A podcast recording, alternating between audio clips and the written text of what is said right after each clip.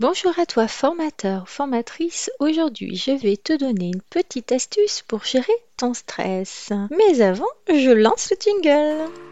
Bienvenue sur le podcast du blog formationdeformateur.fr qui vous accompagne pour devenir formateur ou formatrice. Je suis Nathalie Mollier, formatrice depuis plus de 20 ans. Et sur ce podcast, je vous donne mes trucs et astuces pour animer vos formations actuelles ou futures. Vous me suivez? Alors, c'est parti pour un nouveau podcast. Donc, dans cet épisode, je te donne une astuce pour gérer ton stress. Ça s'appelle la respiration lente. C'est un outil que j'utilise régulièrement. On peut l'appeler respiration lente ou cohérence cardiaque. Alors, je la pratique vraiment quand je sens le stress monter, hein, et notamment avant le démarrage d'une formation euh, que j'anime, euh, parce que souvent dans la voiture, avant de descendre de la voiture, euh, ouf, je prends le temps de me poser parce que j'ai eu le stress de la route, etc. Et puis même le soir, avant d'aller chercher les enfants à l'école, parce que j'ai besoin de de faire cette petite coupure entre le boulot et puis la maison et les enfants. En fait, ça vous sera utile parce que quand on anime des formations, en fait, on est soumis vraiment à une forte pression, un grand stress avant le démarrage et puis aussi euh, pendant. Hein, les formations à certains moments clés, au moment où on va parler de l'évaluation, etc. Mais dans les mises en place de situations, de jeux de rôle, euh, lorsque les gens nous posent des questions aussi, hein, lorsque euh, voilà ils interagissent, euh, on peut être en situation de stress. En fait, c'est un peu partout la même chose pour la prise de parole en public. Hein. Dès qu'on prend la parole en public, bah, les interactions peuvent générer un surcroît de stress parce que bah, il y a une question qui peut être agressive ou difficile ou par exemple, tu as peur de ne pas avoir été compris, euh, ou euh, tu vois que les stagiaires ne comprennent pas trop, donc euh, tu te dis mince, qu'est-ce qui se passe, qu'est-ce que j'ai pas fait de bien, etc. ça peut générer vraiment un stress.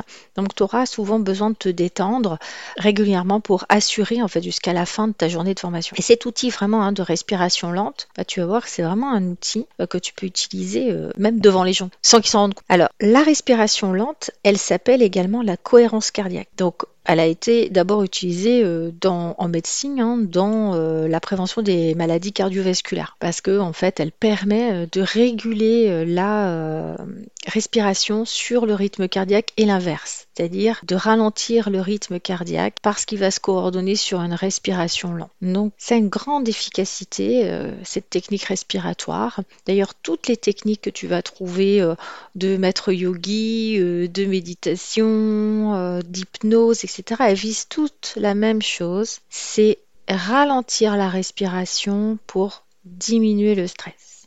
Donc tu as beaucoup d'études qui ont été faites là-dessus, des études scientifiques. Et puis, euh, je te laisserai regarder euh, ci-dessous la vidéo de Florence Servan-Schreiber qui explique très bien la cohérence cardiaque. Tout le monde s'y met, hein, les stars, etc. Enfin, vraiment, euh, c'est pas une grande nouveauté à l'heure à laquelle j'en parle, alors que ça fait quand même beaucoup d'années que je la pratique. Et je sais que c'est très très efficace.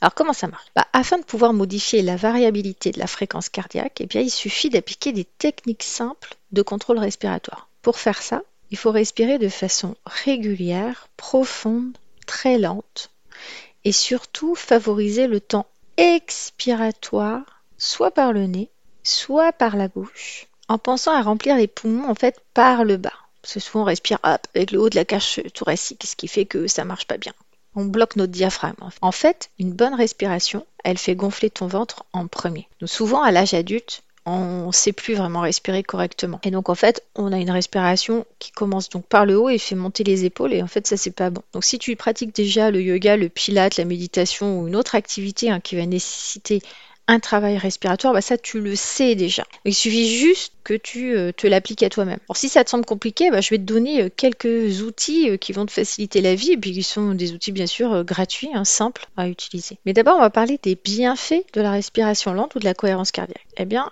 elle va t'apporter tout de suite en fait une sensation de bien-être, de détente profonde.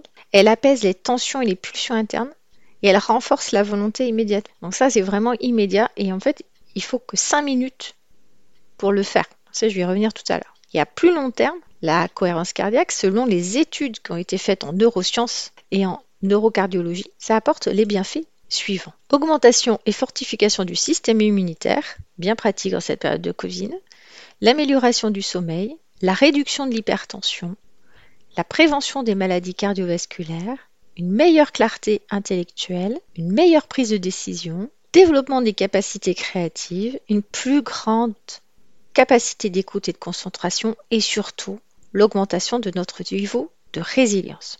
Alors, c'est pas exhaustif bien sûr, hein, j'en ai sûrement oublié, mais c'est pas grave. En fait, combien de temps ça va te prendre par jour? Bah en fait, quelques petites minutes, hein, je dirais c'est 5 minutes. Euh, avec une application, euh, je vais te parler tout à l'heure, ça dure grosso modo 5 minutes. Tu peux le faire avant le démarrage de ta formation, parce que ça pèse ton track. Tu peux le faire entre midi et deux, par exemple. Aussi, ça permet de. C'est comme une mini sieste en fait. Et sans, sieste. Donc c'est très efficace, notamment pour ceux qui détestent faire la sieste parce qu'ils ont peur de s'endormir, etc.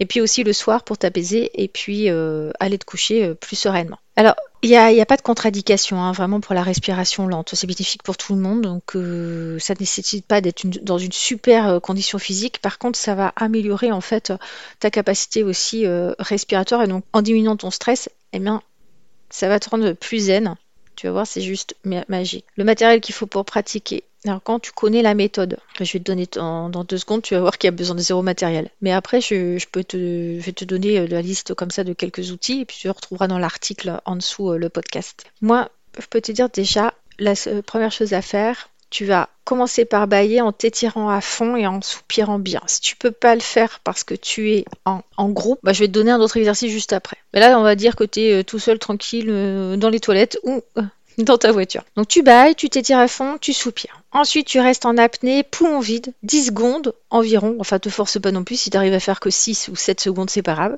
Tu essaies de rester bien détendu, c'est-à-dire de descendre les épaules. Ensuite, tu poses une main sur ton ventre. Et puis, tu laisses la respiration reprendre tranquillement.